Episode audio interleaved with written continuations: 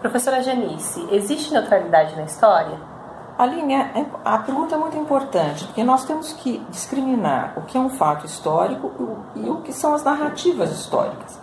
O fato histórico é aquilo que ocorreu de fato. Por exemplo, o campo de concentração dos nazistas. Ele existiu, não dá como duvidar dessa evidência. O que nós analisamos sobre esse campo de concentração, o que aconteceu lá e como é que a gente olha esse evento no quadro da história, pode variar.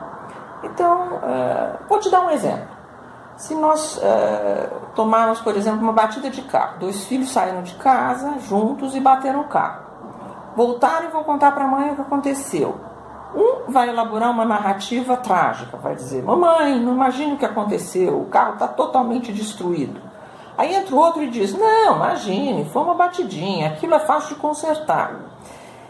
Então veja só, o fato é simples, ele de fato ocorreu, a descrição é possível e os encaminhamentos vão ser variados. Um vai ser marcado por, digamos, por uma retórica mais trágica, é aquele que conta tudo como se o mundo tivesse acabado naquele momento. Então, é, se a pessoa for fazer, por exemplo, um bolo, o bolo deu errado, já conta de maneira trágica, parece que o mundo acabou porque o bolo deu errado.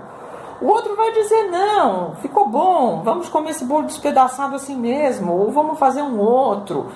Enfim, vai construir uma outra narrativa com outras características. E é isso que acontece com a história.